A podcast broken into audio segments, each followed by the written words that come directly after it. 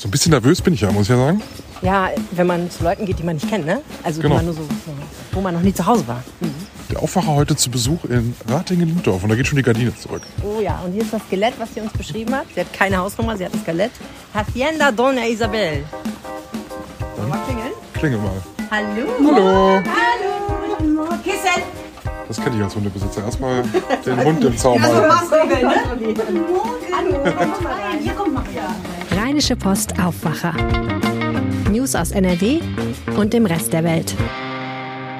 Herzlich willkommen zum Aufwacher-Podcast. Heute in Ratingen-Lindorf bei Isabel. Vielen Dank, dass wir hier sein dürfen. Schön, dass ihr da seid. Voll cool. Also letzte Woche haben wir ja ein paar Fotos geteilt von unserer Aufwacher-Session und Isabel meinte dann einfach mal so, ja, wollt ihr auch mal bei mir vorbeikommen? Das ist ziemlich cool von dir, Isabel. Hast du öfter Gäste? Ja, wir haben gerne und viel Besuch, ja. Genau, ist ja auch ein Thema, worüber wir gleich sprechen werden. Wie ist man eigentlich eine gute Gastgeberin, ein guter Gastgeber? Was gehört dazu? Ich weiß, Michael hat dazu auch sehr starke Meinung. Ich bin sehr, sehr gespannt. Der Aufwacher-Podcast, wir sprechen hier jede Woche beim Brunch darüber, was uns die Woche so bewegt hat und vielleicht auch was nächste Woche wichtig wird. Mein Name ist Helene Pawlitzki. Ich kümmere mich bei der Rheinischen Post um die Podcasts. Ich bin Michael Höhing und bin Audioredakteur bei der Rheinischen Post. Und ich bin Isabel Schiffer und komme aus Rating-Lindorf. Und du arbeitest in einer total spannenden Branche. Du arbeitest in der wunderbaren Welt der Düfte. Erzähl, was du machst. Ja, ich bin bei einem Parfümerie-Großhändler und äh, habe jeden Tag nur mit schönen Sachen zu tun. Schöne Produkte, schön aussehen, schöne Haptik, äh, riechen gut. So Mädchenparadies, ja. Was ist dein Lieblingsparfum? Ähm, ach, kann ich gar nicht so sagen, weil Sommer wie Winter, Sommer äh, tagsüber oder abends. Ähm, groß, find- also ganz, eben, was für mich immer geht, ist Tom Ford oder die äh, ähm, Privé-Düfte von Dior. Aber ist es so, dass wenn du, wenn du, weiß ich nicht, in der Bahn unterwegs bist, dass du sofort riechst, was andere Leute aufgetragen haben? Äh, ja, ich rieche es ganz, äh, ganz häufig, aber jede Hautchemie ist natürlich auch anders und äh, wir können beide den gleichen Duft nehmen und er riecht trotzdem anders und ähm, aber die, die, diese Basis von den Düften, die ist natürlich immer gegeben und deswegen erkenne ich ganz viele Düfte, ja. Und dann denkst du manchmal auch, hm, das wäre vielleicht gar nicht so dein Duft. Ja, und es gibt auch Düfte, die gehen für mich gar nicht. Die kann ich schon gar nicht riechen, wenn wir sie auspacken, wenn wir Ware bekommen, ne? Und äh, gehen so, gibt so No-Go-Düfte für mich. So, Abgefahren. ja, Ich finde das ja toll überhaupt, dass man die unterscheiden kann, ehrlich gesagt. Ich muss ja sagen, wenn ich in eine Parfümerie gehe, so nach dem dritten Duft ist auch vorbei bei mir. Dann kann ich auch nicht mehr riechen. Ja, dafür gibt's ja diese Kaffeegläschen, äh, die da stehen. Und ähm, es macht aber immer gar keinen Sinn in einer Parfümerie, weil man sprüht die ja auf äh, Papierstreifen und das ist ja Zellulose und Kleber und, äh, und, und Baumwolle vielleicht oder holzig und äh, verfälscht einen Duft völlig. Du musst ihn auf deiner eigenen Haut riechen. Aber da kann ich ja eine Fachfrage stellen. Ich bin ja auch, ich, ich mag Parfums, äh, ich bin aber jemand, der kauft dann die großen Flaschen. Ja. Benutze aber ehrlich gesagt nicht viel. Macht ja Sinn. Also wenn ich Parfum benutze, dann nehme ich immer nur so zwei. Einmal links, einmal rechts. So. Und äh, also entsprechend. Viel wahrscheinlich, ne? Das ist schon viel, Nein. Oder? Nein, okay. Ich, Oh, ich nicht kenne einen. Freunde, die immer, die sprühen sich von oben bis unten ein. Für mich ist ein Röhrchen einmal. Okay, echt krass. Ja, Okay. Mensch. Und ich habe dann so ein so ein so ein Krug dann im Schrank stehen und aber über Jahre.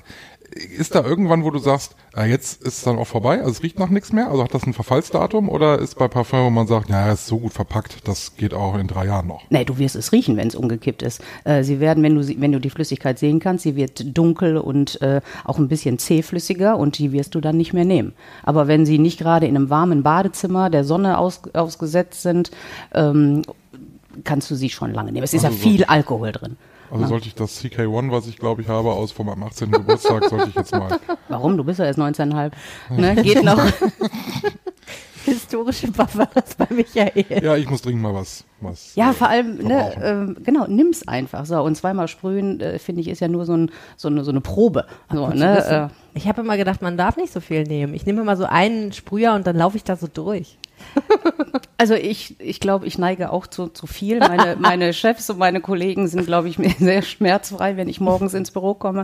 So, aber ähm, ja, deswegen, ich, ich liebe Düfte und äh, ich sprühe bestimmt acht oder zehnmal. Cool. Was mir jetzt total aufgefallen ist, ehrlich gesagt, du hast ja einen relativ großen Hund, der hat natürlich relativ kurze Haare, aber es fällt mir total auf, wie neutral es hier eigentlich riecht, ne? Also das, Das ist ja sagt eigentlich sie das. jetzt, weil es bei mir zu Hause Nein, nein, nein, Hund das stimmt. Das, also bei vielen Leuten, bei meiner Mutter zum Beispiel oder meiner, meinen Schwiegereltern, die haben auch Hunde, da riecht es einfach ein bisschen nach Hund. Das ist so, ne? Und das ist, ähm, hat wahrscheinlich auch was mit den Hunden zu tun, ne? Wie, wie lang die Haare sind jeweils. Aber ich finde das total faszinierend, dass es bei dir sehr angenehm riecht, einfach so sehr neutral angenehm sozusagen. Ich kann dir sagen, warum, weil wir keine Stoffe haben. Ah. Wir haben kein, also ne, Ah, keine Teppiche, keine Tapeten, keine Gardinen, keine Tischdecken, Ja, kei- stimmt. diese Sachen, die die Düfte binden, haben wir nicht. Ja, ne? okay. So und, Und das ist eine bewusste Entscheidung? ja, Mhm, okay. Mm, ja. Ah, das macht natürlich den Unterschied. So, erstens brauche ich ja nicht waschen. Ja. So, ne, äh, und ähm, ich, wer soll hier reingucken? Tischdecken habe ich noch nie in meinem Leben gebraucht. Und äh, ja, wofür brauche ich Vorhänge oder sonst irgendwie was? Nein, ist nicht meins. Na wunderbar, also vielen herzlichen Dank nochmal für die Einladung. Wenn ihr wollt, da draußen kommen wir natürlich auch gerne bei euch vorbei. Schreibt uns, wer ihr seid und warum wir bei euch brunchen sollen. Wir bringen natürlich auch was Leckeres mit ähm, und wir bringen immer drei schöne Themen mit. Ihr könnt uns schreiben an aufwacher.rp-online.de. Ihr könnt uns eine WhatsApp schreiben an 0160 80 80 844 und das hat auch Annika gemacht. Guten Morgen, ich höre fleißig den Aufwacher und freue mich jeden Samstagmorgen auf sympathische News von euch. Ein schönes Wochenende. Liebe Grüße aus Köln. Das hat mich sehr gefreut. Wir gucken erstmal, was in der vergangenen Woche in Düsseldorf los war und da fangen wir mit Karneval an. Oh ja, der Name einer für den Düsseldorfer Rosenmontagszug angemeldeten Fußgruppe sorgt für Kritik. Ich kann nur sagen, alle Jahre wieder kommt eine Zigeunergruppe im Rosenmontagszug vor. Und auch dieses Jahr ist das der Fall. Das Problem ist, dass vor kurzem das Sinti-Zentrum in Ella einen Brief erhalten hat, der adressiert war an den Kindergarten im sozialen Brennpunkt Zigeunerplatz. Dieses Sinti-Zentrum hat einen Kindergarten, den es betreibt. Und diese, dieser Brief kam von einer offiziellen Stelle, wo offensichtlich seit den 80er Jahren, so richtig aufgeklärt ist das noch nicht, diese Adresse vermerkt ist, was natürlich ziemlich diskriminierend ist. Es gab da ein bisschen Aufregung. Man muss sagen, das Sinti-Zentrum selber hat den Ball ziemlich flach gehalten, aber natürlich fanden es einige Leute gar nicht cool. Und deswegen ist halt jetzt die Diskussion auch noch da. Im Endeffekt wird es wahrscheinlich trotzdem bei der Zigeunergruppe bleiben, aber irgendwie fragt man sich natürlich, muss das eigentlich jedes Jahr wieder sein?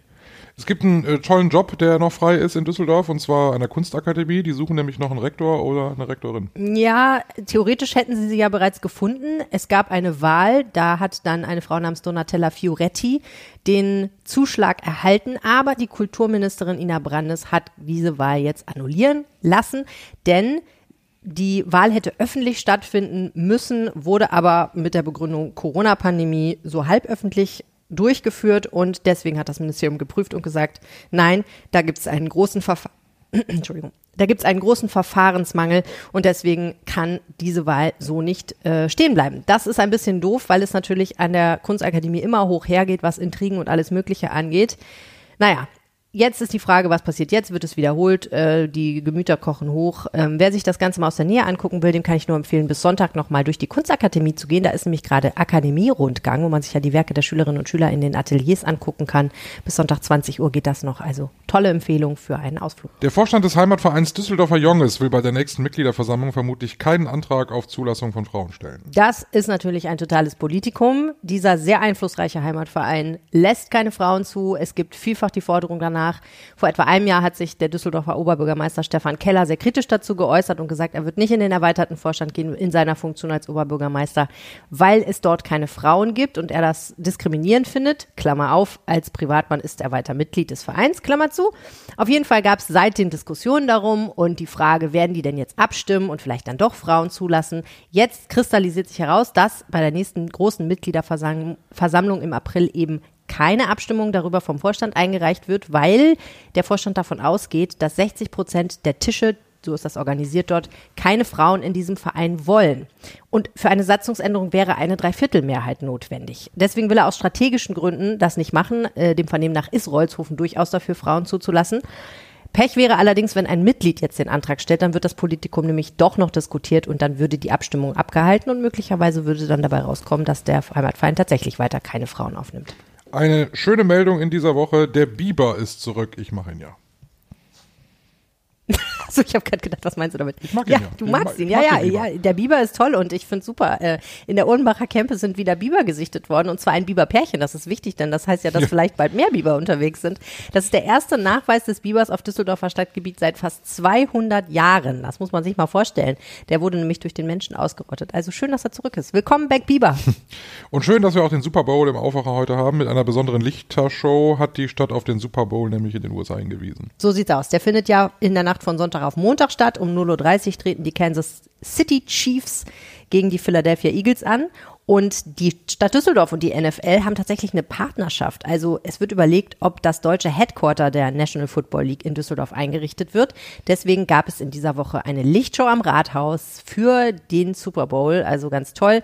Es gibt viele Orte, an denen der Super Bowl in Düsseldorf übertragen wird. Und wer sich das angucken will, der findet Infos dazu unter rp-online.de slash Düsseldorf. Mehr Düsseldorf gibt's ja auch in unserem Rheinpegel-Podcast. Was haben wir da in dieser Woche? Da haben wir einen heißen Tipp. Wer 50.000 Euro zu investieren hat, sollte sich jetzt demnächst eine kleine hässliche Garage zulegen, denn die sind im Wert unfassbar gestiegen und ein tolles äh, Spekulationsobjekt für Leute, die sich nicht ganz eine Eigentumswohnung in Düsseldorf leisten können, so wie ich.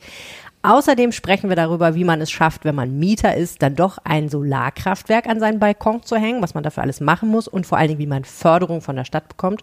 Und wir schauen uns die Düsseldorfer Gastrolandschaft an. Da hat sich nämlich einiges getan in den letzten Monaten und wird sich auch noch weiter was tun. Und wir gucken mal darauf, was für Trends es da eigentlich gibt. Ich habe eine Kleinigkeit mitgebracht, aber vor allen Dingen hat auch Isabel Oh. was Kleines für uns vorbereitet. Was gibt's heute, Isabel? Ich habe vorbereitet ein Bircher Müsli. Das habe ich gestern Abend schon angesetzt mit äh, Haferflocken und Rosinen und Apfelsaft und Milch. Köstlich. Und heute Morgen kamen dann noch da Mandeln und ähm, Haselnüsse und äh, Sahnejoghurt Wow. Das ist super. drauf. Und auf speziellen Wunsch auch keine Banane. Das ist, oh ja, vielen Dank. Mm, Das war mein spezieller Wunsch. Banane ist ja das einzige auf der Welt, was ich nicht esse, so ungefähr. Gibt wahrscheinlich auch noch andere Sachen, die ich noch nicht probiert habe, aber Banane gehört auf jeden Fall zu meinen Top 3 Dingen, die ich nicht in, in den Mund nehme. Ähm, Ach, der geriebene Apfel. ja, Stimmt, der geriebene Apfel. Ich wollte gerade sagen, ich Ja. habe ja noch mal geguckt, was Ja. Bircher Müsli eigentlich ist. Ja. Und Bircher Müsli stellt sich raus, ist wieder so eine Geschichte gewesen, wie dass jemand da im, um 1900 herum beschlossen hat, was mache ich eigentlich mit Leuten, denen es schlecht geht? Die müssen sich so ernähren, dass sie wieder gesund werden. Was könnten wir denen denn wohl geben? Und dieser Mann hieß Maximilian Oskar Bircher Benner. Bircher Benner mit Bindestrich. Ein Schweizer. Und der hat eine sogenannte rohe Apfelspeise entwickelt. Hauptsächlich war das ein geriebener Apfel. Da war nur ein Teelöffel Haferflocken auf, ich glaube, zwei Äpfel oder so drin. Und die musste man über Nacht einweichen, weil Haferflocken damals nämlich nicht so waren wie die heutigen Haferflocken. Du hast sie jetzt auch über Nacht eingeweicht, ne? Genau, aber damals war das so, wenn du die nicht eingeweicht hast, konntest du die einfach mal nicht essen. Und ähm, am wichtigsten war ihm aber der Apfel, der mit Schale und Kernen gerieben wurde, also komplett. Und äh, außerdem ein bisschen Zitronensaft, gezuckerte Kondensmilch, Freunde. Lasst es euch auf der Zunge zergehen. Damals war nämlich die Kuhmilch doch eher ein Gesundheitsrisiko offensichtlich. Da könnte man nämlich Tu- Tuberkulose von kriegen. Und Nüsse und Mandeln. Und die Idee dahinter war, dass wenn man möglichst viele unbearbeitete pflanzliche Rohkost isst, dann nimmt man damit biologisch wirksame Lichtquanten in sich auf, Michael. Toll. Ja. und die schenken einem Lebenskraft. Ich muss immer lachen, wenn man in Hotels ist.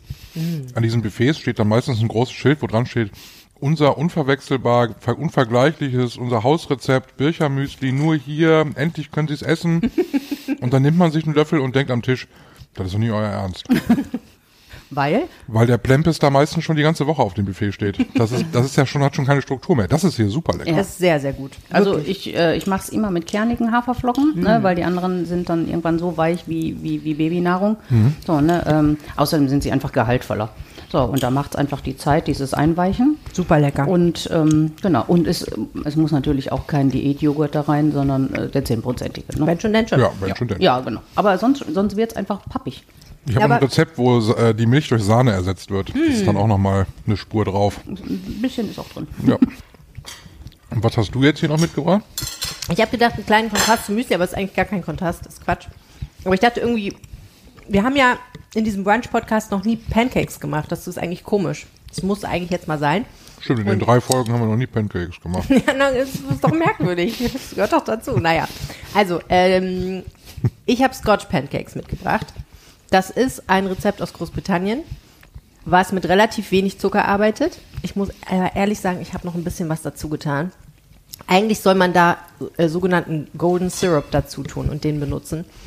Ich habe aber nur Honig gehabt und ich glaube, der Honig süßt das nicht entsprechend. Deswegen habe ich ein bisschen Zucker dazu getan. Und eigentlich isst man die nicht heiß aus der Pfanne mit Sirup oder so, sondern ne, so amerikanisch mäßig, sondern man isst die mit Butter und Marmelade, wenn sie schon ein bisschen abgekühlt sind. Und deswegen dachte ich, es ist ein gutes Mitbringsel für einen Brunch. Das ist aber auch hier eher so Poffertjesgröße, ne? Das, genau, das war der genau, Vergleich, genau. den ich suchte. Ah, endlich sagt es jemand. Gleich sprechen wir darüber, warum die Länder und Kommunen mit dem Bund schimpfen zum Thema Flüchtlingsunterbringung. Vorher aber vielleicht ein kleines bisschen Werbung. Und wir sind zurück. Unser erstes Thema heute hier im Aufwacher Flüchtlinge und die Panik der Kommunen. Es kommen immer wieder und immer weiter Flüchtlinge, unter anderem aus der Ukraine, auch zu uns nach Nordrhein-Westfalen. Und während man im Bund da relativ gelassen ist, hat man aber in Düsseldorf auf Landesebene, aber auch eben in den Städten und Gemeinden bei uns äh, gesagt, es wird langsam ein großes Problem. Wir wissen nämlich nicht mehr, wohin mit den ganzen Flüchtlingen. Ja, und langsam heißt eigentlich, wir wissen schon seit eigentlich Monaten slash fast schon Jahren, dass es jetzt wirklich zum Problem wird, denn im Prinzip ist ja seit fast einem Jahr Krieg in der Ukraine, was bedeutet zusätzlich zu den Flüchtlingen, die sowieso kommen aus Ländern wie Iran, Irak, Afghanistan, kommen eben auch relativ viel Flüchtlinge aus der Ukraine zu uns und Während wir nicht wieder die Debatte haben, sind die willkommen oder nicht an der Stelle, ist einfach klar, die kommen noch oben und irgendwo müssen diese Menschen ja wohnen. Viele der ukrainischen Menschen, das sind oft Frauen mit Kindern, ähm, brauchen einen Platz, wo sie ihr Kind unterbringen können, eine Kita oder eine Schule. Das Kind soll natürlich in die Schule gehen, das Kind soll in die Kita gehen, damit es vielleicht auch äh, sich hier irgendwie ansatzweise integrieren kann und ähm, was lernt, mit anderen Kindern spielen kann oder auch damit die Eltern vielleicht arbeiten gehen können. Und ja, im Endeffekt fehlt es an allem. Es fehlt vor allen Dingen an Unterbringung, aber eben auch einfach an Betreuungsplätzen. Und das alles hat auch was mit Geld zu tun. Ich weiß nicht, wie das euch geht, aber in meinem Alltag oder so, ich, ich merke das gar nicht, dass, dass so viele kommen. Hier bei uns auch nicht. Wir haben ja auch hier in, in Lindhof einen ganz kleinen Ausländeranteil. Und ähm, ist ja hier noch so ein bisschen wie rosarote Wolke. Ratting ist ja keine, keine Riesenstadt, auch wenn wir Speckgürtel von Düsseldorf sind. Aber ähm, ich, ich auch nicht. Ich sehe das auch nicht. Ja, vor allen Dingen diese Welle, die kam 2015, ne, wo es eben diese Züge gab, die vollgestopft waren mit Menschen und alle sind zum Bahnhof gegangen und haben den Hallo gesagt. Das ist ja total sichtbar gewesen. Und das gibt es jetzt halt nicht, weswegen dieses Problem möglicherweise auch im Bund so unterschätzt wird und auch in der Bevölkerung noch gar nicht so angekommen ist. Aber die Länder und Kommunen schlagen halt schon relativ lange äh, Alarm und ich habe mir mal die Zahlen angeguckt. Ähm, das Bundesamt für Migration und Flüchtlinge hat ja veröffentlicht ja jeden Monat eigentlich Statistiken und da kann man zum Beispiel sehen, dass im Januar 23 fast 30.000 Erstanträge auf Asyl entgegengenommen wurden. Das ist ja so eine harte Zahl. Ne? Also du kannst nicht jeden kontrollieren, der irgendwo über eine Grenze latscht, weil viele sich ja auch gar nicht registrieren, zum Beispiel Ukrainerinnen und Ukrainer. Die sind auch nicht in dieser Statistik drin, weil die keine Asylanträge stellen müssen. Aber da kann man halt sehen, 30.000 im Januar 23. Januar 22 waren es 13.700, also deutlich weniger. Da kann man schon einen krassen Anstieg, das sind 111 Prozent mehr. Und spannend fand ich auch daran, wer ist das eigentlich? Bisher, 23 waren es hauptsächlich Syrer, Afghanen, das kapiert man ja noch ganz gut, weil man denkt, okay, Syrien, Bürgerkrieg, nicht schön, Afghanistan, Taliban, weiß man ja auch, ist ja seit neuestem wird's auch nicht schöner. Und äh, die Türkei ist auch weit vorne mit dabei, dass Leute Asylanträge stellen. Also ähm, sind auf jeden Fall viele. Ich glaube, das Problem ist einfach, es ist so ein stetiger Strom, stetiger, langsamer Strom. Aber diese Leute gehen natürlich nicht weg, sondern die kommen her, die werden hier untergebracht, die stellen Asylantrag, die Asylverfahren dauern lange. Und wenn sie dann erstmal da sind, muss man sie ja auch integrieren. Auch wenn ihr Asylantrag beschein, äh, ähm, positiv beschieden wird, muss man sie ja erst recht integrieren. Das heißt, das läuft voll und wenn es voll ist, dann kannst du nicht mehr Leute unterbringen. Ich meine, es gab ja, es gibt ja einen krassen Unterschied zu 2015, finde ich. Damals hat man ja gesagt, ja, machen wir die Turnhalle auf, ne? Die, die Schüler hatten keinen Sportunterricht mehr, weil da waren Flüchtlinge untergebracht, das war ja auch wichtig. Das ist in jetzt in der jetzigen Situation völlig ausgeschlossen. Also man möchte keine Turnhallen aufmachen. Da wehren sich ja alle gegen, ne? Dass man, Auch ich meine, das diese ist natürlich Zelte, auch, diese riesen Zelte, die überall Ja. standen, ne? ich meine, ich finde das ja auch unwürdig einfach, ne? Wie man, wie man da ganze Familien in Turnhallen unterbringen kann über so eine lange ne? Zeit. Das war eine Notlösung, ähm, aber da möchte man jetzt nicht mehr hin. Das hat, glaube ich, auch was mit der Corona-Pandemie zu tun, ehrlich gesagt, weil wir ja ein, aus einer Zeit kommen, wo Kinder und Jugendliche zum Beispiel keinen Sport machen konnten in Turnhallen, wo diese Einrichtungen alle geschlossen waren. Und da sagt man halt auch, das können wir jetzt nicht schon wieder machen. Wenn wir unsere kommunale Turnhalle dafür verwenden, dass da Menschen untergebracht werden, was ja an sich schon irgendwie nicht toll ist, so, und man sich nicht wünscht, dann können natürlich diese Turnhallen auch nicht anderweitig verwendet werden. Also das ist, glaube ich, einer der Gründe, warum alle sagen, nein, das machen wir auf keinen Fall wieder. Diese Zeltstädte sind auch nicht der wahre Jakob. Da hat man ja zum Beispiel in Düsseldorf gesehen, dass da man auch einfach mal durchdrehen kann, wenn man irgendwie über Monate und Jahre in so einem furchtbaren Zelt mit vielen Leuten wohnen muss. Und im Endeffekt ist es, glaube ich, eine so dauerhafte Belastung, ähm, dass die Kommunen halt jetzt schon relativ frühzeitig auch sagen, es geht nicht mehr. Also die warten nicht erst, bis es wirklich nicht mehr geht, sondern sie sagen halt jetzt schon sehr laut Bescheid. Und das, was der Bund dann ja so anbietet, das ist ja eher so bescheiden.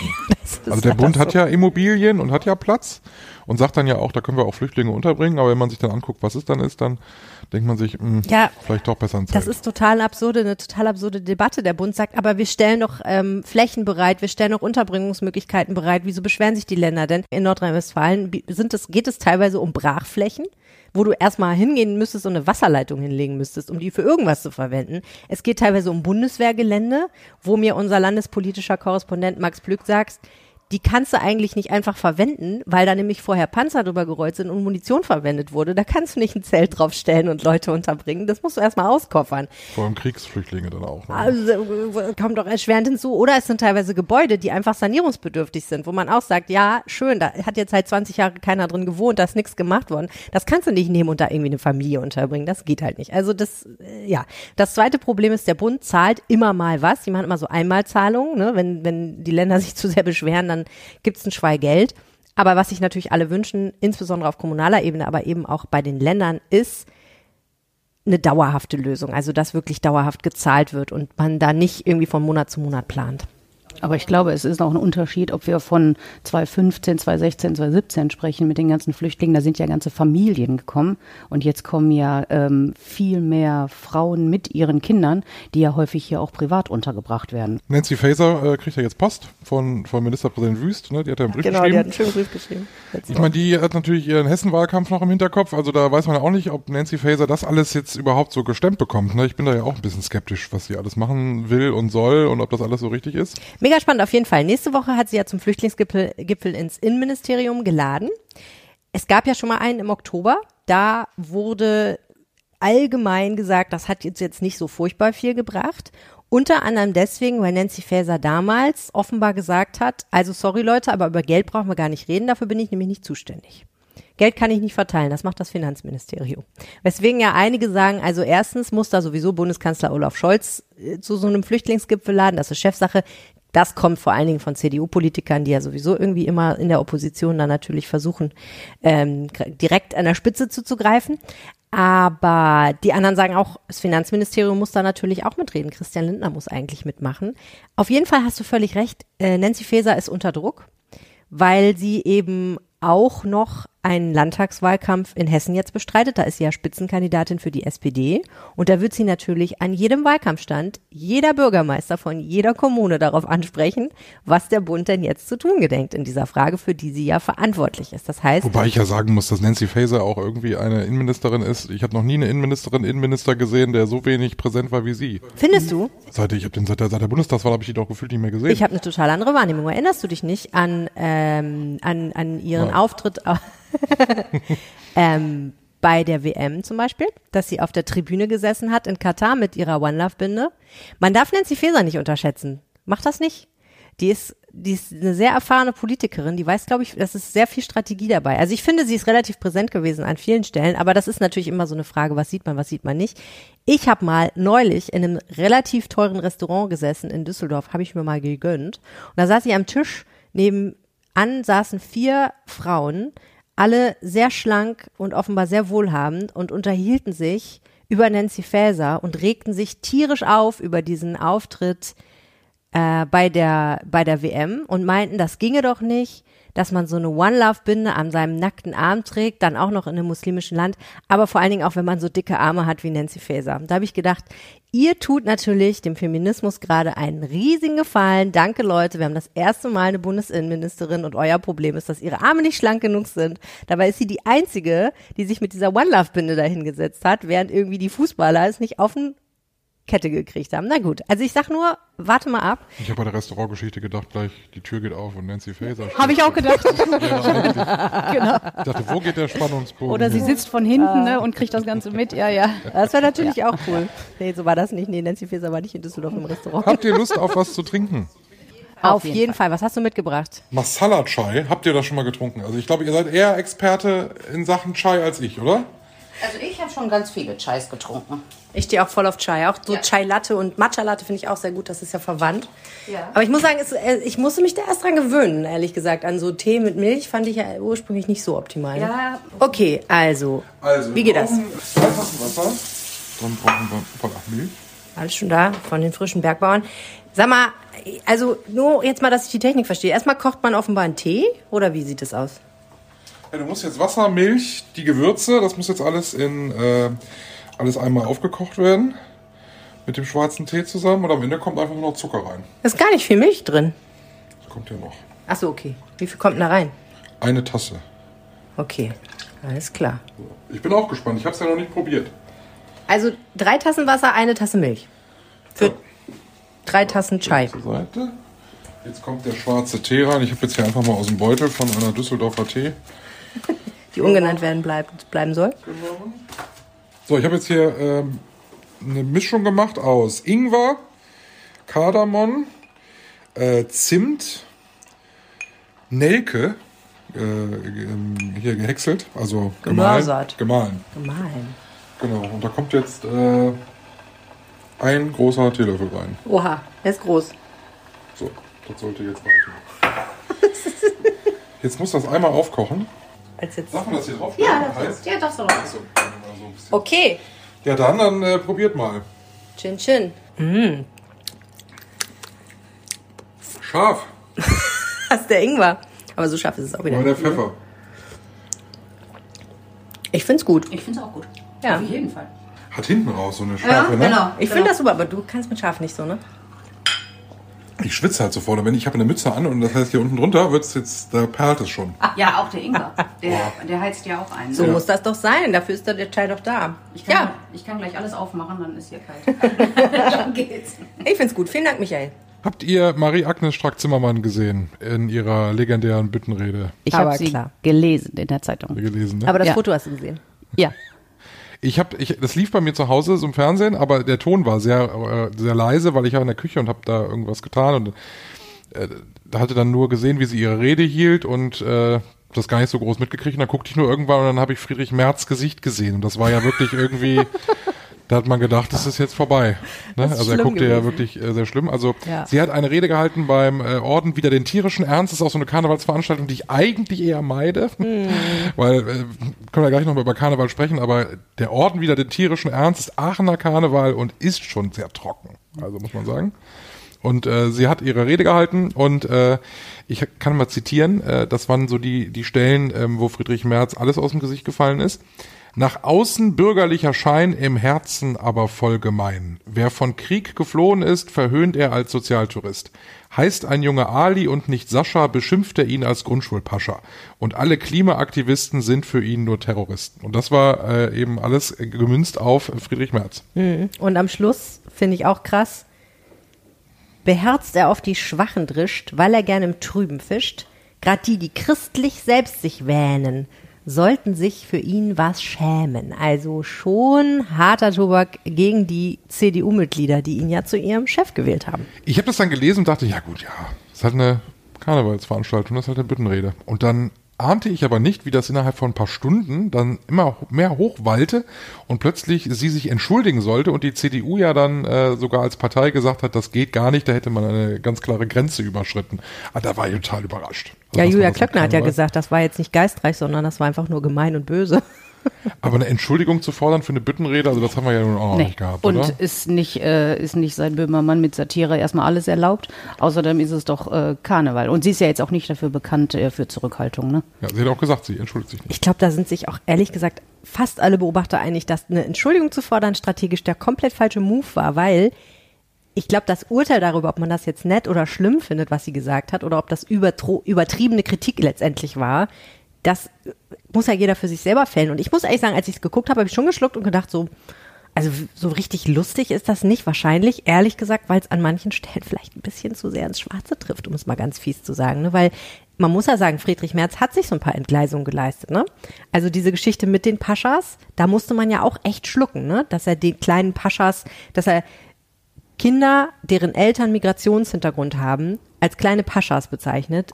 Das, da, da hast du natürlich das Problem, da beschimpft er jetzt endlich ja die Kinder. Das ist ja schon mal erstmal auch ein strategischer Fehler gewesen. Auch diese Geschichte mit dem Sozialtourismus, das bezog sich ja auf ukrainische Flüchtlinge. Das ist natürlich wirklich. Wer hat denn die Rede geschrieben? Hat sie die denn komplett alleine geschrieben? Na, bestimmt nicht. Ganz alleine nicht, denke ich. Nee, alleine wahrscheinlich nicht. Aber weiß ich nicht. Aber sie steht ja dahinter. Sie ja. hat sie ja vorgetragen, Absolut. ne?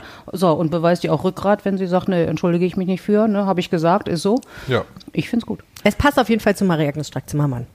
Du bist ja, bist ja auch kein, also wir sind alle keine Karnevalsfans, ne? Mhm. Alle drei nicht, ne? Mhm. Also früher konnte ich es ja komplett ignorieren in Düsseldorf. Klammer auf, musste aber natürlich immer arbeiten. Ich war in der Lokalredaktion Düsseldorf viele Jahre. Da musste ich natürlich am Rosenmontag immer bloggen, live bloggen. Das heißt, ich musste da mitlaufen, habe mich prinzipiell nie verkleidet. Das war eine Male ganz komisch. Ich die einzige war, die da ohne Kostüm und nicht mal mit einem wenigstens einem geschminkten Herz auf der Wange rumgelaufen bin. Naja, also so ganz ignorieren konnte ich es nicht, aber ich habe es immer beruflich betrachtet und nie privat benutzt. Aber hier in Rating kommt man doch eigentlich auch nicht an Karneval vorbei, oder? Wir sind so nah an Düsseldorf dran. Hier, Lindhoff hat, ein, hat am Sonntag den großen Kinder, äh, Kinderkarneval. Da kommen die, äh, die Gemeinden von, von weit her. Und, äh, und die Wagen, die, die, äh, die ersten drei Wagen, die hier prämiert werden, die dürfen am Montag in Ratingen dann starten. Nee, hier wird äh, auch Karneval groß gefeiert. Aber, Sonntags hier ganz groß. Aber du hast damit nichts am Hut? Nee. Ich glaube, ich bin ja zugezogen ne, hier nach Ratingen. Ich komme eigentlich aus Felbert. Die haben noch weniger damit zu tun. Und ähm, nee, ist, ist nicht meins. Ich gehe auch freiwillig arbeiten, sowohl Rosenmontag als auch Altweiber.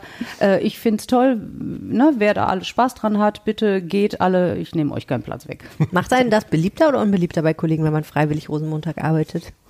ähm, weder noch, da wir ja so ein, so ein kleines Team sind, ne? also wir sitzen ja auch hier in Ratingen, ähm, weder noch, wir sind da alle ganz neutral. Okay, spannend, ey. Und deine Familie? Auch nicht, alle nicht. Okay, Gott sei Dank. Ne? Nee, also arge Verwerfungen nach sich rufen. Ich sagte ja, ich bin neulich morgens um drei aufgewacht und habe erstmal ein Karnevalskostüm für meine Tochter bestellt, weil ich gedacht habe, scheiße. Und was? Marienkäfer oder was? Nee, Hund. Hund. Ja, also deswegen, weil sie bellt ja gerne. und sie hat jetzt auch gelernt, wie man hechelt. Ich habe ihr Ach. beigebracht, wie man hechelt. Und jetzt hechelt sie immer und dann bellt sie. Das ist irgendwie niedlich. Deswegen ja. habe ich gedacht, da weiß sie wenigstens, was sie machen soll, wenn sie ein Hundekostüm anhat. Wenn Marienkäfer, ja was soll sie denn machen? Auch wenn der doofe wegen jetzt hier diese, mit dieser Zigeuner-Debatte, ne? Was meinst du, wie viel, wie viel ähm, ähm, Indianer, Cowboys und äh, all, ne? Hm, und, du meinst die Zigeuner-Debatte in Düsseldorf mit den Flingeranern, ne? Genau. Mit der Flingeraner Zigeunergruppe, die im Umzug mitläuft, ja. Ich kann es an der Hand abzählen, wie oft ich richtig Karneval gefeiert habe. Es war eigentlich nie so richtig schön. Es ist meistens kalt. Also richtig arschkalt. Ich meine, das liegt in der Natur der Sache. Karneval ist nun mal immer noch im. Ja, komm, aber beim Schützenwesen ist es immer zu heiß. Ja, aber dann hat man Kostüme an, die stören einen spätestens nach dem fünften Bier. Entweder rutscht es oder die Schminke verläuft oder. oder, du kommst nicht raus, wenn du auf Klo musst. Dann denke ich mir manchmal Leute, die irgendwelche, was ist, die ein Accessoires mit haben, das würde mich stören. Weißt du, so einen riesengroßen Hammer, weil man jetzt halt irgendwie Steinzeitmensch irgendwie ist. Ne? Boah. Ganz schlimm. Nein, das ist nicht mein Fest. Isabel hat ein schönes Thema mitgebracht für diese Aufwacherfolge und zwar Gastgeber sein. Tatsächlich, da kann man da kann man ganze Romane drüber schreiben. Mm. Ja, es gibt ja nicht nur gute Gastgeber, es gibt ja auch gute Gäste. Ne? Ja, ist ja auf beiden Seiten. Genau, genau. Du bist ja eine gute Gastgeberin, das äh, merken wir ja hier in dieser Podcast-Folge. Ähm, achtest du drauf, wenn du irgendwo eingeladen bist, äh, ob das alles so richtig läuft, wie du dir das auch als Gastgeberin selbst vorstellen würdest? Also Auf jeden bist du sehr aufmerksam? Ja. Ja, mir ja genau. Ich, ich bin gerne Gastgeber. Ich kenne das von zu Hause. Mein Vater ist Spanier, und wir ne, wir haben immer äh, wir haben eine große Familie und da wurde immer äh, gerne viel gefeiert und auch viel gegessen, viel gegessen, viel getrunken und ich finde, das gehört a dazu. So, und ähm, ich finde immer, ein Gast muss sich wohlfühlen, wenn er reinkommt und bis er wieder rausgeht. So, da und äh, mir ist das wichtig, ne, mhm. dass, dass Gäste sich wohlfühlen. Und äh, so bewerte ich das auch, wenn ich woanders bin. Also bewerten ist jetzt einfach zu, zu viel gesagt, aber wenn ich irgendwo hingehe, ich bin schon gerne Gast. Was fällt dir sofort auf? Wenn ich was mitbringen muss. Ich hasse mitbringen. das, äh, nein, das, ich finde immer, wenn man, wenn, also jetzt nicht irgendwie, komm, Freundinnen untereinander, wer hat was im Kühlschrank, wir treffen uns spontan heute, das nicht. Aber ich finde, wenn man, wenn man Gastgeber ist, weil, äh, wenn man eingeladen hat, wenn man Geburtstag hat oder einfach nur sagt, komm, wir machen nettes Essen für, für Freunde, wie auch immer, dann steht kein Gast zu Hause und muss noch meinen Kartoffelsalat, Nudelsalat, Salat, weiß ich nicht, Nachtisch irgendwas machen, das gibt's nicht. Die Aber was machst du, wenn die fragen, soll ich was mitbringen? immer nein. Okay. Immer nein und immer direkt dahinter, ich bringe ja auch nichts mit. Ich finde aber, es, es setzt mich als Gastgeberin immer relativ stark unter Druck, wenn Leute mich fragen, was sollen wir mitbringen. Das ist ja auch gar nicht, soll ich was mitbringen, sondern was sollen wir mitbringen oft. Ja. Und ich habe oft das Gefühl, Hunger und gute Laune. genau das sage ich auch immer, aber Ja. ich habe oft das Gefühl, ich muss mir was ausdenken, damit die, nee, Ja, Ich, ich, ich, bin da einfach kein Freund von. Ich finde, wenn man eingeladen ist, dann ist man eingeladen. So, ne? Und dann steht man nicht vorher nur zwei Stunden in der Küche, sondern zieht man sich schön an, kommt gut gelaunt und äh, entspannt. Und äh, das ist ja meine Aufgabe. Und, ähm, und das halte ich auch so, wenn ich eingeladen Ich bin natürlich, wenn mir jemand ausdrücklich, ich sag mal, gute Freundinnen und sagen, so, wir heute Abend spontan, mache ich das gerne. Aber ähm, ich bin da, nein, ich bin da kein Freund von. Bei dir gibt's ja sogar Geschenke für die Gäste. bin ich ganz großer Freund von, so Goodie Bags, ne? So, und äh, mache ich auch mit meinen Mädels äh, und die sind äh, ja auch immer, ich glaube, ich bin eine gute Freundin und äh, verteile immer gerne. Was ist das da eigentlich, Michael, was du da geschenkt das bekommen ist für Odin, das ist für meinen Hund, glaube Ja, ich. Ne? das ist ein Serrano-Donut. Wow. oh. Werde ich gleich, wenn ich nach Hause komme. Bist du der beliebteste Mensch der Ja. Er ist, von, ist ein Geschenk sein. von Santos an Odin. Toll. Und ich habe so ganz tolle Parfumpröbchen bekommen. Das ist so großartig. Ganz Bist du lieber gemacht. Gast oder lieber Gastgeberin? Sowohl als auch. Ja? Ich bin, ja, ich bin gerne Gast, ähm, aber ich bin, äh, ich glaube, lieber Gastgeber. Ich bin auch lieber Gastgeber. Ja, bei Michael Ja, weiß ich halt, er wird auch ein bisschen wuschig, wenn wenn es nicht, wenn der Abend äh, Macken hat. Nicht? Nee. Also ein bisschen. Es gibt halt so viele muss halt- Fragen, die man dann als Gast für sich beantworten muss, wie man, wie man auf gewisse Dinge reagiert. Zum Beispiel, äh, Klassiker ist ja, äh, wenn du irgendwo hinkommst, Schuhe aus oder Schuhe nicht Oh, aus. ja, das ist ja so der Klassiker. Politikum. Ne? Bei mir zu Hause muss niemand die Schuhe ausziehen. Finde ich auch. Ähm, und aber es gibt es gibt Freunde von mir, die da halt dann sofort sagen, Schuhe kannst du hier abstellen. Und ich, oh, ich Ja. möchte das nicht. Nee. Und ähm, das ist halt schwierig. Und ich habe mal gelesen, im Knigge steht da drin, als Gastgeber darf man nicht fragen, darf man nicht äh, darauf bestehen, dass jemand die Schuhe auszieht. Macht ja Sinn. Ähm, obwohl das ja viele wollen das ja so. ja, und stellen die Frage gar nicht, ne? Das weiß ich auch nicht, aber ich habe, ähm, ich meine, wenn ich, wenn ich äh, irgendwo bin, wo kleine Kinder auf dem Boden noch rumkrabbeln, mag das vielleicht irgendwo ja noch so, vielleicht so seine Berechtigung haben. Ne? Ich habe einen Hund zu Hause, das heißt, der liegt irgendwo mal ein Haar, das ist dann sowieso doof. ähm, aber ich, es gibt Freunde, da ist das einfach so und da bringe ich meine Hausschuhe mit. Da weiß ich das dann aber auch. Ne? Dann ziehe ich da meine Hausschuhe da an. Okay, also ich würde auch, äh, wenn keine Schuhe ausziehen, aber ich finde immer überhaupt die besten äh, Einladungen oder die besten Feiern sind immer die, wenn sich die die Gäste hier so wohlfühlen, dass die anfangen, äh, komm, ich mache mal eine Runde Getränke neu oder die fangen an äh, anzurichten auf den Tellern oder Fleisch klein zu schneiden oder die sich hier so wohlfühlen, dass sie sagen, komm, ich übernehme einen Teil äh, ne, von von meinem Mann und mir und dann denke ich mal, guck mal, läuft rund. So, da, das finde ich gut, Ja. wenn wenn das hier so so eine Mitmachgeschichte dann ist. Ist halt so. Nun wissen wir aber auch, dass es ja nicht immer so schön ist. Ne? Also man ist ja manchmal auch irgendwo eingeladen, wo man sich als Gast dann denkt, so, wie komme ich jetzt möglichst zügig und Ich muss noch unauffällig? zu McDonalds. Ja, und das ist natürlich schwierig. Ne? Hattet ihr sowas mal, dass ihr irgendwo als Gast, ihr müsst ja keine Namen nennen, aber da, wo ihr sagtet, "Hm, Ja, hier würde ich gerne mal die Gastgeberrolle mal eben Ja. übernehmen, um mal Ja. was zu retten? ja, hatte ich schon. Mhm. Ja. Ja, und das kann einem richtig die Stimmung versauen, ne? Muss man echt sagen. Weil man auch sich so hilflos ausgeliefert fühlt wie der Situation. mal denkst auf einem, Leute, äh, auf einem ist das euer. Ernst hier, dieser Salat? Ist das wirklich euer Ja Ernst? gut, das passiert ja manchmal, dass was nicht so gelingt. Ne? Aber ich war mal auf einem Raclette-Abend. Es war nicht nur der Salat. Es waren, eigentlich waren wir nur, zu- eigentlich waren wir nur zu viert, ne? ja. Und äh, ich hatte halt, ich trinke halt dann auch gerne was, ne? Ja. Und ähm, ich hatte dann relativ zügig meinen Wein leer, so. Und bei, gerade bei Wein ist es ja präsent, wenn es leer ist. Bei so einer Bierflasche ist das, fällt das ja nicht immer so direkt so auf. Es dauerte aber einfach nur so eine 30, 40 Mhm. Minuten. Du würdest dann auch nicht fragen, ob ich noch einen Schluck Wein haben dürfte. Das Lustige war, dass die Gastgeber sich halt grundsätzlich dann in der Küche den Wein nachgefüllt haben. Nein. und kamen mit dem vollen Weinglas wieder. So und, und ich dachte, Ja, die haben halt gedacht, dass du das auch machst. und ich mache dann so, ich habe dann das leere Glas und dann spiele ich dann damit so ein bisschen rum. Ne? Also ich meine, es geht ja nicht, also es geht ja nicht noch auffälliger. Auffälliger, ne? Aber wenn dann die Gastgeberin aufsteht, in die Küche geht und sich den Wein Nein. nachfüllt und mit dem vollen Glas dann wieder zurückkommt, Du hättest das Glas umdrehen müssen. ich dachte erst irgendwie. Aber du würdest dann auch nicht fragen. Habe ich wohl schon zu viel. Ja, es, man sieht es doch. Oh ja. Also Entschuldigung. Na gut, aber was ist ja. denn ein schlechter Gast? Der immer also, das Handy in der Hand hat, das finde ich ganz furchtbar. Es gibt verschiedene Sachen, die man falsch machen kann. Ne? Ich hatte auch schon Leute. Oh, da da bin ich selber zu Wir unpünktlich. reden nicht von der, von der akademischen Viertelstunde, ne? sondern du Okay. hast vielleicht ein Essen geplant, das ist dann zu spät ist Punkt, ja, Na, so okay. irgendwie fertig, planst noch eine halbe Stunde vorher ein für Aperitif. Leute, ja. die zu früh gehen, finde ich aber noch schlimmer eigentlich. Ne? Die sagen, ey, ich kann, ich muss gleich noch äh, leider und äh, so. übergeben, auch, ne? So, wenn du dann danach Ja. das Gäste, äh, die Gästetoilette wir putzen musst. Äh, ja, genau, weil äh, letzte Glas war zu viel, ja. ja, auch Ja, schon. ich habe auch so ein Magenproblem oft, Ja. aber das ist mir tatsächlich noch nicht passiert. So, da, ne? Lädst du dann vielleicht beim nächsten Mal Ja. auch oder, äh, oder äh, schüttest einfach nicht genug nach, ne? Dann ja, genau. sein. Aber im Endeffekt ist es ja auch eine Frage der Kompatibilität. Ne? Gastgeber und Gast muss halt ein bisschen zusammenpassen. Man muss sich halt ein Stück weit aufeinander einstellen und das geht aber nicht unendlich, wenn die Temperamente halt nicht funktionieren, funktionieren sie nicht. Da muss dann entweder der eine sagen, okay, ich bin jetzt tolerant, oder man sagt halt, okay, wir, wir sollten uns vielleicht nur auswärts zum Kaffee tr- treffen, aber äh, Einladungen sind vielleicht dann nicht das Richtige. Da muss man vielleicht auch einfach dann abhaken. Ist Gäste, die manchmal nicht essen, finde ich auch schlimm. Ja, oder die dir vorher schon eine Liste mitgeben, was sie alles nicht vertragen und äh, äh, Allergien und das ist nicht. So, das bringt ein Jahr in Stress, ne? Was kochst du dann? Ja, aber Obwohl ich die Herausforderung mag, muss ich sagen. Das finde ich eigentlich okay. Das finde ich ganz witzig. Also mal so vegan einfach so drei Gänge. Gut, vegetarisch, vegan kriegst du ja mittlerweile Ja. ganz gut hin, aber wenn dann hier kommt Und glutenfrei. Bam. Histaminunverträglichkeit, da musst du dann Oh, schon, da gut. wird dann schon, da muss ich mal googeln. Ne? Fructose, Laktose, ne, Ja. alles, äh, keine Sahne, Genau. keine Milch, kein. Aber was ist schlimmer? Ja. Das oder jemand kommt und äh, kann das aber dann, hat das vorher nicht angekündigt. So, ich meine, sagen musstet ja, wenn du bestimmte Sachen einfach nicht verträgst. So, ne? Und wenn der dann kommt und sagt, ja, äh, ich nehme jetzt leider nur die Salatblätter hier vom Teller, weil alles andere kann ich nicht essen, das ist ja noch ärgerlicher. Wenn man sich nicht drauf einstellen konnte. Ich habe beim Geburtstag schon mal jemanden, der sagte, äh, ich bringe meine Frau mit, aber nur wenn es Pommes gibt, weil die isst nur Pommes. Coole Frau.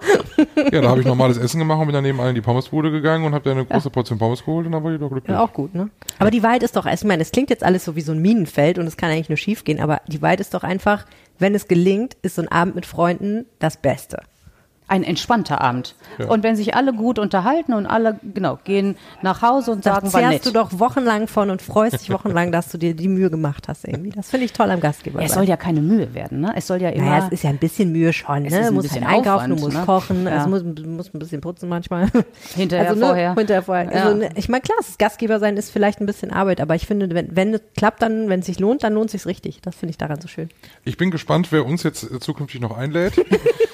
wen wir zukünftig einladen dürfen, weil sie sich mal wieder melden, weil sie jetzt gerne wissen wollen, wie das bei uns ist. Wir kommen einfach immer wieder zu Isabel, die war so schön. Hier war es richtig schön. Vielen, vielen lieben Dank. Sehr schön. Schön, dass ihr da wart. Hat mir viel Freude gemacht. Das war der Aufwacher am Wochenende. Vielen Dank fürs Zuhören. Und wenn euch dieser Podcast gefällt, dann abonniert ihn doch gerne in eurer Podcast-App und bewertet ihn am besten natürlich mit fünf Sternen. Da freuen wir uns dann sehr. Feedback zur Episode und Themenideen gerne per Mail an aufwacher.rp-online.de oder per WhatsApp an 0160 80 80 844. Die Nummer findet ihr auf rp-online.de slash aufwacher und in den Shownotes. Ich bin Michael Höhing. Mein Name ist Helene Pawlitzki. Und ich bin Isabel Schiffer. Mehr Nachrichten aus NRW gibt's jederzeit auf RP Online. rp-online.de